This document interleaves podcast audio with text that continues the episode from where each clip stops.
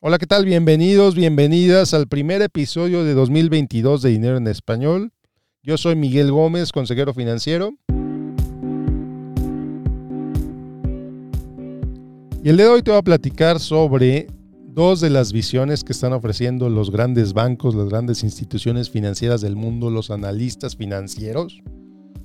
Dos de las realidades sobre lo que dicen que podría pasar este año. Y ¿Qué voy a hacer? ¿Cuál va a ser mi principal enfoque en 2022 como resultado de estas posibles realidades? Muy bien. Bueno, pues bien interesante como siempre. Hay multitud de analistas, multitud de instituciones financieras, las más grandes del mundo, algunas no tan grandes. Yo, ofreciendo su visión sobre lo que va a pasar este año, ofreciendo sus visiones de la bola de cristal. Te voy a compartir las dos principales.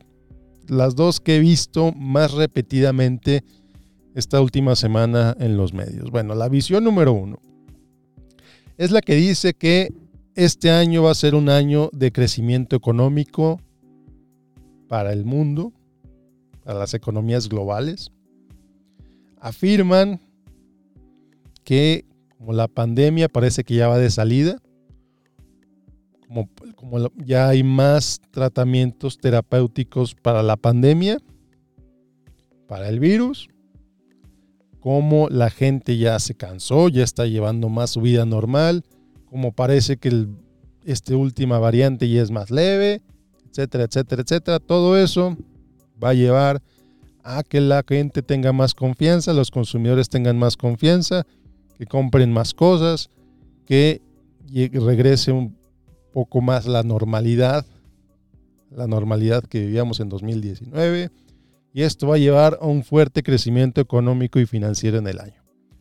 Entonces, estos analistas dicen que el mercado, los mercados financieros les va a muy bien, dicen que las inversiones van a seguir subiendo, que la bolsa va a seguir subiendo, que todo va a ser muy bueno, que el mundo le va a ir muy bien.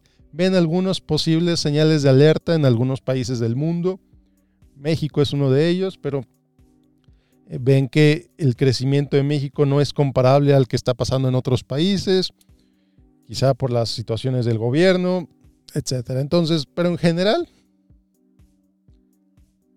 pronostican buenas noticias para 2022. Y por el otro lado, tenemos al otro grupo de analistas que dicen lo contrario, que dicen que sí, que el virus ya está pasando, pero que el enfoque debería ser la inflación que los precios siguen subiendo, que los gobiernos siguen imprimiendo dinero, que las propuestas que tiene el, el, presidente Biden van a seguir generando mayor inflación porque van a seguir imprimiendo billetes, que las cosas van a seguir subiendo de precio, y esto es obviamente mayor inflación, que la mayor inflación va a llevar a una crisis de confianza, que el gobierno está más endeudado que nunca en la historia, y hablan de la situación de Rusia, de la situación de China, de la situación de Europa, donde hay una crisis energética, etcétera, etcétera, etcétera. Entonces el otro bando dice, no, no va a ser bonito el 2022. Y luego si le agregamos también el, el punto extra, que son las elecciones intermedias que vamos a tener en Estados Unidos, si le agregas ese pendiente, pues también es otro, otro asterisco de decir, bueno, ¿qué va a pasar en 2022? Que podría cambiar la trayectoria de 2022 para un lado o para el otro. ¿eh? Entonces, pues por un lado tienes una visión súper optimista, por el otro lado tienes una visión súper pesimista. Yo, por otro lado, les recuerdo que pues en realidad nadie tiene idea. Las dos visiones ofrecen argumentos muy sólidos, ofrecen argumentos muy claros del por qué lo que ellos dicen va a pasar. Son argumentos muy convincentes, hechos por las instituciones financieras más importantes del mundo, que tienen en, en su equipo, en su infraestructura, gente muy inteligente, gente que le pagan muchísimo dinero por hacer estas proyecciones equipos completos que les pagan por hacer estas proyecciones. Entonces dices, bueno, ¿y cómo pueden estar tan diametralmente opuestos los dos? ¿Cómo pueden tener visiones tan diametralmente opuestas los dos bandos? La realidad es que las tienen y siempre las han tenido. Como en 2020 nadie vio venir el virus, el virus no estaba en prácticamente ninguna proyección financiera de lo que, le, iba a hacer al mundo el virus en 2020 y mucho menos en 2021 hubieras visto los pronósticos de 2019, prácticamente nadie mencionaba el virus. Los pronósticos que se hicieron en 2019 sobre 2020. Bueno, entonces, pues si ya tenemos claro que es difícil que estos cuates sepan qué va a pasar, entonces, ¿qué hacemos? Y esta es la, la, solución que yo te ofrezco. La solución que yo te ofrezco es enfocarte en lo que tú puedes controlar. ¿Qué puedes controlar? Puedes controlar cuánto gastas. Puedes controlar en qué lo gastas. Puedes controlar cuánto ganas. Puedes controlar qué haces con lo que ganas. Puedes controlar cuánto ejercicio haces. Puedes controlar cuánto duermes cada noche. Puedes controlar qué tipo de contenidos consumes. Puedes controlar qué tipo de opiniones lees, qué opiniones escuchas, qué opiniones sigues. Puedes controlar tu estado de ánimo. Puedes medir, puedes entender cuál es tu nivel de salud actual. ¿Cuándo fue la última vez que te hiciste un chequeo anual? Ya sé que siempre hablo de los chequeos anuales, pero para mí es importantísimo que la gente se haga sus chequeos anuales ahí estás revisando tu salud, estás tomando las riendas sobre tu salud. Y es importantísimo que lo hagas. Entonces, mi recomendación, mi principal recomendación para 2022 es que te enfoques en lo que puedes controlar. Tú puedes controlar cuánto riesgo tomas en tus inversiones. Si te preocupa que caiga la bolsa, si te preocupa que la bolsa siga subiendo, puedes controlar cuánto riesgo vas a tomar en tus inversiones, de acuerdo a tu edad, de acuerdo a tu situación de vida, de acuerdo a dónde estás, de acuerdo al tamaño de tu portafolio. Puedes controlar cuánto riesgo tomar. Puedes controlar cuánto sacar de ese portafolio si es que ya estás jubilado, si es que ya estás jubilada. Yo sé que me escuchan muchos jubilados. Puedes controlar eso. Entonces no importa. A final de cuentas no importa lo que pase con lo que no puedes controlar. Ya lidiaremos con eso. Cuando te impacte a ti directamente, ya lidiarás con eso.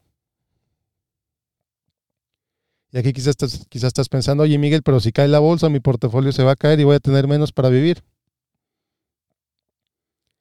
tu portafolio debe estar diseñado de tal manera que las caídas se vean como parte del proceso del portafolio. Las caídas son un hecho.